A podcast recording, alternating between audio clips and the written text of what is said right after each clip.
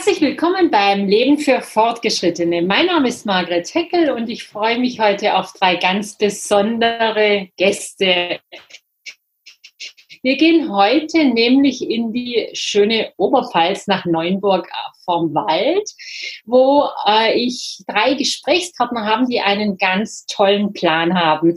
Sie möchten ein Gemeinschaftswohnprojekt für gut zwei Dutzend Männer und Frauen im besten Alter machen.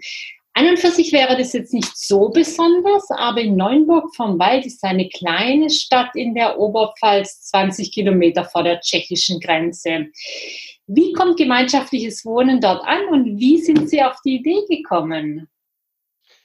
Ja, man muss vielleicht erzählen, dass es zumindest jetzt von meiner Seite, also mein äh, dieses gemeinschaftliche Wohnen äh, oder ich schon damit konfrontiert bin in meiner ähm, beruflichen Tätigkeit in München. Also ich selbst bin aus München ähm, und habe dort vor einigen Jahren eine Wohnungsbaugenossenschaft äh, bereits mitgegründet. Ähm, ich stamme aber hier aus Neuenburg ähm, und habe den Kontakt auch immer zur, zu meiner Heimat behalten. Und es ist zumindest aus, aus meiner ähm, Lebensgeschichte heraus ähm, eine Art Import auch ähm, von, von so einer gemeinschaftlichen Wohnidee ähm, in, in die Kleinstadt, und man denkt zunächst ganz sicher erstmal ähm, an größere Städte, wenn man an gemeinschaftliches Wohnen denkt, an Wohn gemeinschaftliche Wohnprojekte. Und das ist insgesamt eine spannende Geschichte. Äh, wir müssen viel erklären hier, was, was gemeinschaftliches Wohnen bedeutet. Ähm, es gibt auch ähm, Reaktionen, die, die damit erstmal Schwierigkeiten haben. Es gibt Leute, die, die sehr auf also Eigentumswohnungen ähm, fixiert sind, die, die vielleicht Wohnen im Alter suchen, aber nicht unbedingt in, in dieser gemeinschaftlichen Wohnform. Aber ich finde es dann schon auch immer ganz wichtig zu erzählen, dass es ähm, auch auf dem Land Traditionen des gemeinschaftlichen Wirtschaftens gibt. Ähm, es gibt äh, Brauereigenossenschaften seit, seit vielen Jahrhunderten. Es gibt ähm, landwirtschaftliches äh, Wirtschaften, das gemeinschaftlich organisiert ist ich glaube, es ist wichtig, eigentlich auch diese, diese Tradition des gemeinschaftlichen Wirtschaftens auf dem Land auf, auf das Wohnen zu übertragen. Das ist ähm, eigentlich die, die Story ähm, aus, aus meiner Sicht. Ich selbst werde ja nicht Bewohner sein. Ähm, ich bin, komme quasi aus der ähm, Genossenschaftswohnszene in München und unterstütze das hier in meiner Heimat mit.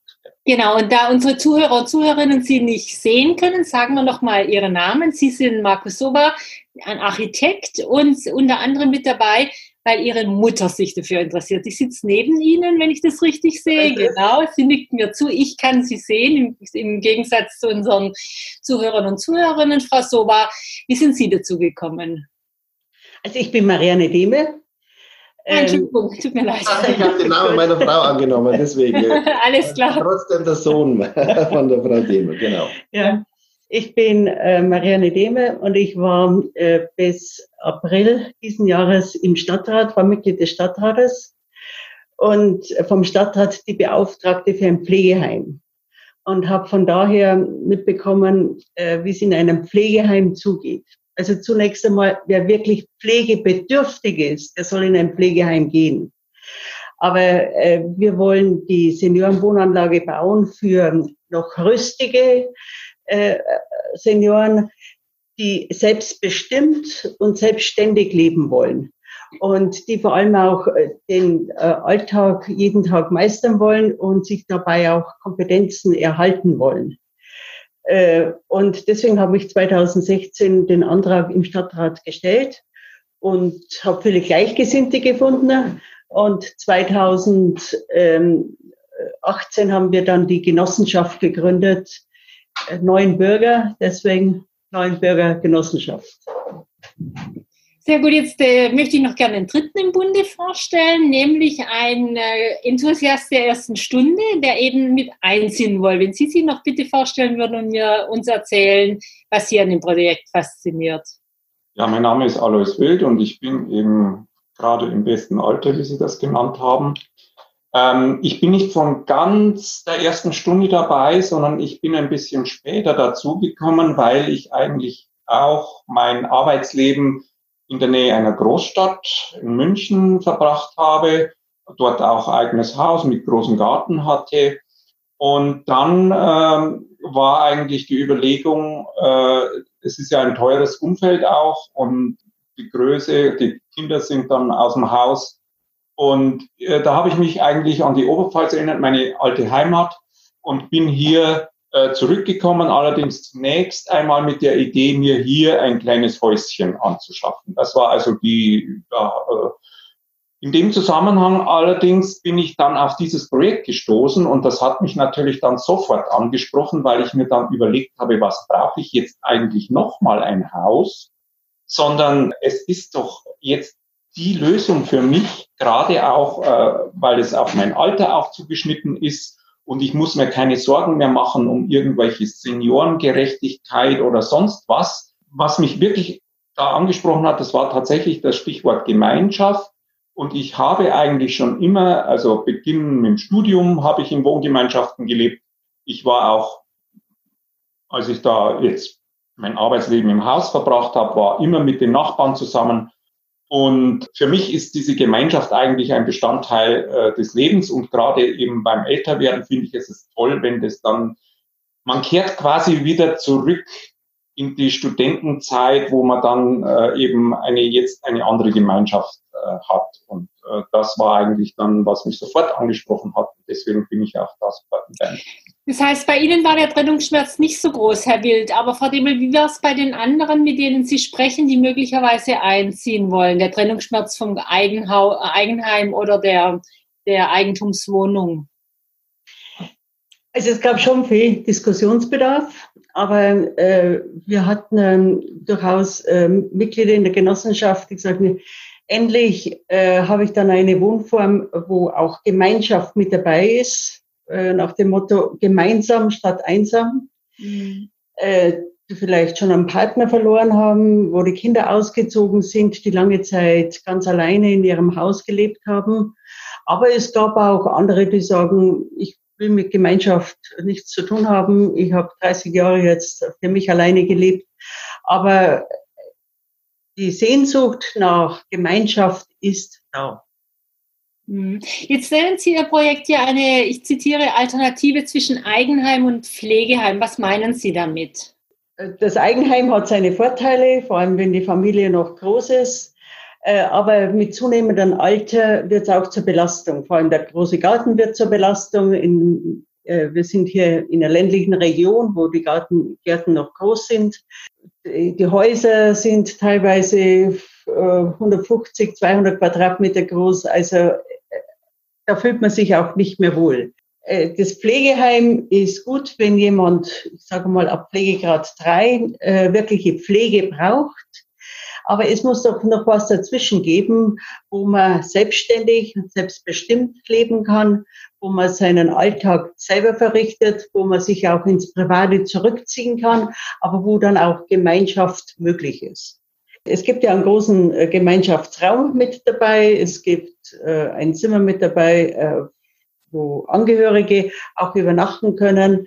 Es wird ein Pflegebad mit dabei sein, wenn man auf fremde Hilfe dann angewiesen ist, so für die Körperpflege.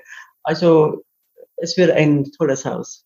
Hm, also auch viele Möglichkeiten, die man eben in einem Eigenheim gar nicht hat. So ist es, so ist es. Hm. Herr Sova, als Architekt, äh, Sie sagten es ja schon, Sie haben in der Stadt äh, schon mit Projekten zu tun gehabt, auch mitgearbeitet, Sie mitgegründet. Was ist für Sie der Unterschied zwischen Stadt und Land in diesem äh, Zusammenhang? Oder gibt es vielleicht gar keine oder vielleicht bilden wir uns das nur ein, dass es so Unterschiede gäbe? Doch, doch, da gibt es ganz sicher Unterschiede. Und also in erster Linie natürlich bei, äh, bei den Bewohnern und Bewohnerinnen. Mein Eindruck ist, dass hier ähm, beim Projekt in Neuenburg ähm, die Leute sehr viel pragmatischer an, an die ganze Sache rangehen. Sie suchen wirklich eine, eine Lösung für, für ihre Lebenssituation. Es stecken ganz oft auch ähm, Lebensgeschichten dahinter, wo es einen Umbruch im Alter nochmal gab, eine, eine Trennung oder es gibt einen Umbruch mit Ende des Berufslebens, der ganz natürlicherweise auch noch einen Umbruch darstellt. Und dann ähm, die Leute schauen sich um und äh, überlegen sich, was, was würde denn jetzt zu meiner Lebenssituation passen? In München äh, bei den Projekten ist es schon so, dass da sehr viel also größere, größere Idealisten dahinter stecken, die das aber auch, ähm, dieses Gemeinschaftliche ähm, auf eine Art idealisieren, na, nicht idealisieren, aber, aber dieses, dieses gemeinschaftliche Zusammenleben als auf grundsätzlichen theoretischen Ebene ausprobieren wollen, die experimentierfreudiger sind, ähm, mhm. die, die, dann auch ähm, ähm, sich in, in langen Sitzungen über die Grundlagen von der Gemeinschaft auf einer theoretischen Ebene ähm, auseinandersetzen und unterhalten. Und, und da ist, ist die Herangehensweise hier bei dem Projekt in Neuenburg pragmatischer. Ich bin sehr gespannt, wie sich das dann auswirkt auf das tatsächliche Zusammenleben. Ich kann mir eigentlich beides vorstellen. Ich kann mir vorstellen, dass es braucht diese, glaube ich, Auseinandersetzung ähm, miteinander und auch eine, eine, gemeinsame Grundlage des Zusammenlebens. Also das wird nur mit Pragmatismus ähm, geht es sicher nicht, aber es entstehen natürlich auch durch, durch so eine Idealismus entstehen auch Erwartungen oder hohe Erwartungen, mm. auch nicht mehr, die sich nicht immer in, auf jeder Ebene so erfüllen, wie sich das vielleicht manche vorstellen. Also ich kann mir, ich bin gespannt. Ich, ich kann mir vorstellen, dass es in beide Richtungen geht, dass vielleicht sowohl das eine oder andere am Ende jeweils durch seine Eigenart so eine Tragfähigkeit entwickelt. Ja. In der Tat sehr spannend. Jetzt haben Sie sich ja für eine Genossenschaft entschieden. Sie haben es schon erwähnt, da zeichnet also jeder Genossenschaftsanteil und wird dann aber hinterher, wenn alles fertig ist, eine monatliche Nutzungsgebühr eigentlich fast wie eine Miete zahlen. Ist es denn abschreckend für Menschen, die früher Wohneigentum hatten oder ist vielleicht sogar eine Erleichterung, weil dann das frühere Haus oder die frühere Eigentumswohnung verwertet ist und gegebenenfalls auch schon an Erben weitergegeben werden kann? Ja, also wenn ich jetzt von mir ausgehe, für mich ist es überhaupt nicht abschreckend, weil ich natürlich auch im Laufe meines Lebens auch schon mal Mieterfahrungen gemacht habe. Was ich äh, eigentlich ganz gut finde, ist, äh, dass ich äh, einfach nicht mehr äh, mich selber um alles jetzt kümmern muss, wenn ich ein, Eigen, ein Eigenheim habe. Ja, das, das finde ich sehr angenehm. Also ich muss sagen, also ich finde diese Lösung gut. Und es ist ja auch so, dass das eingesetzte Kapital, jetzt abgesehen von dieser Nutzungsgebühr, ja einem weiterhin gehört. Mm, also man verliert ja da jetzt nicht irgendwie äh, Geld, äh, Kapital, sondern man, man nutzt eben und, und für diese Nutzung bezahlt man halt noch etwas äh, da drauf. Hm. Aber ich persönlich komme zum Beispiel aus Schwaben, hört man ja auch. Und wenn ich mir so da meine, meine Umgebung äh, in einem kleinen Dorf angucke, wenn man denen jetzt sagen würde, naja, im Alter, da, da müsst ihr dann wieder Miete zahlen in so einem Projekt, dann würden die mir sagen, nö, jetzt habe ich doch mein ganzes Leben fürs Eigenheim, damit ich eben nicht im Alter.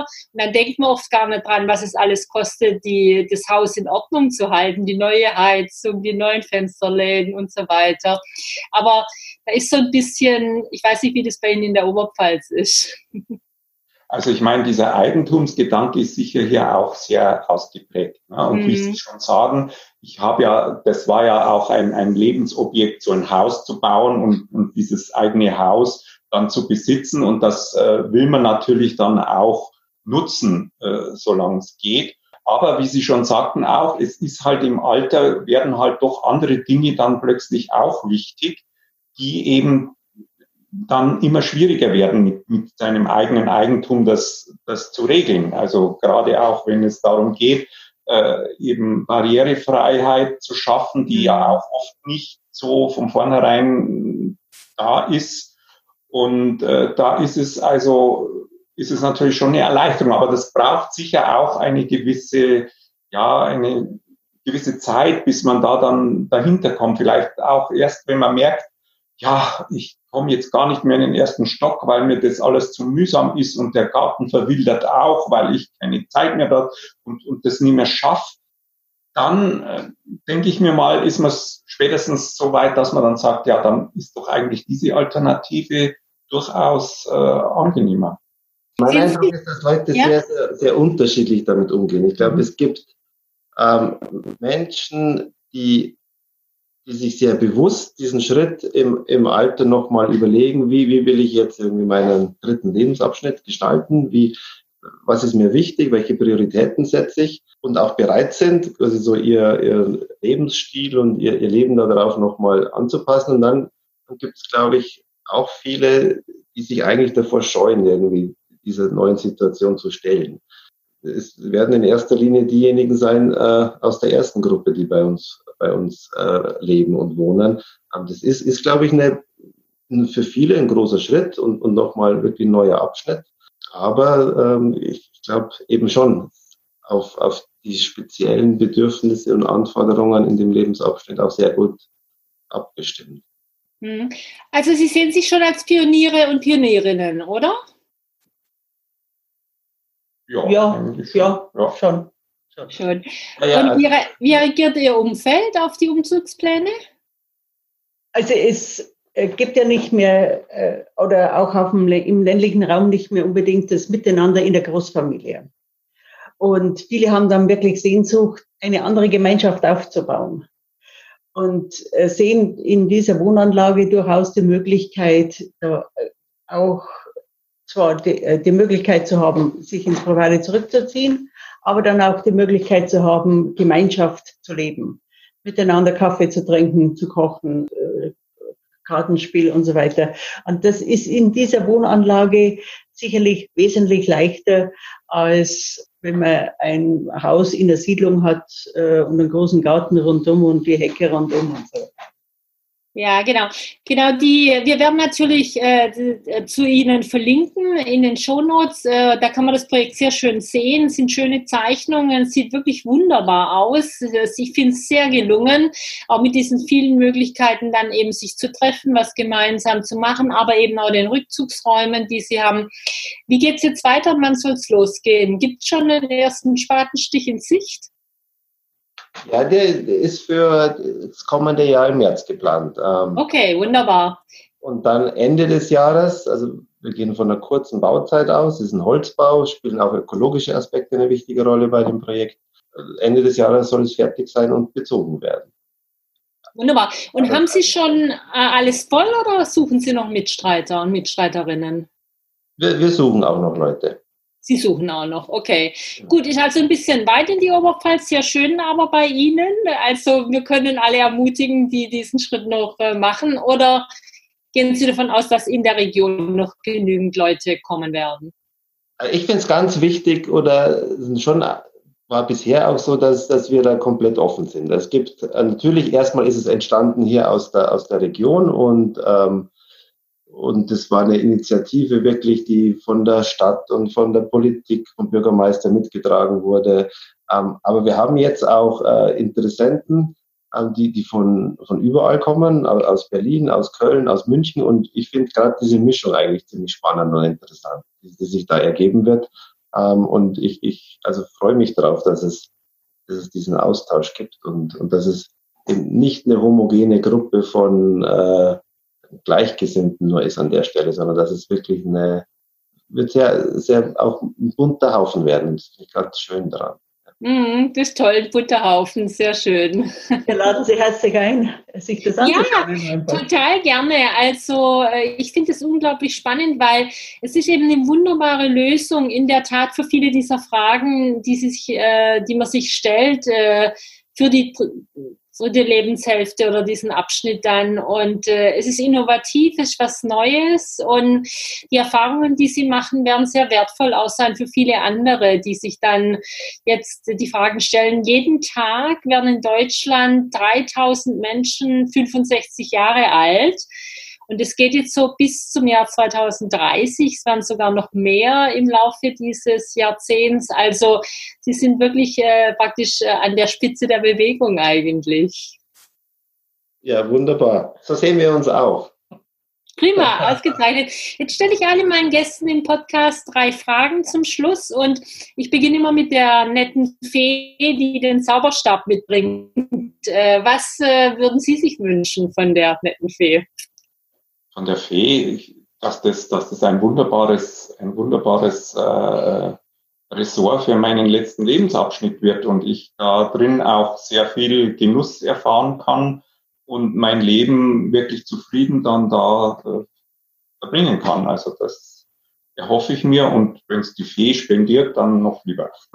Wunderbar, gut. Jetzt habe ich den Podcast Leben für Fortgeschrittene genannt, weil ich glaube, dass Menschen in der zweiten Lebenshälfte eben genau das haben, die Erfahrung äh, der ersten Lebenshälfte logischerweise und eben durch diese Erfahrung auch anders äh, durchs Leben gehen.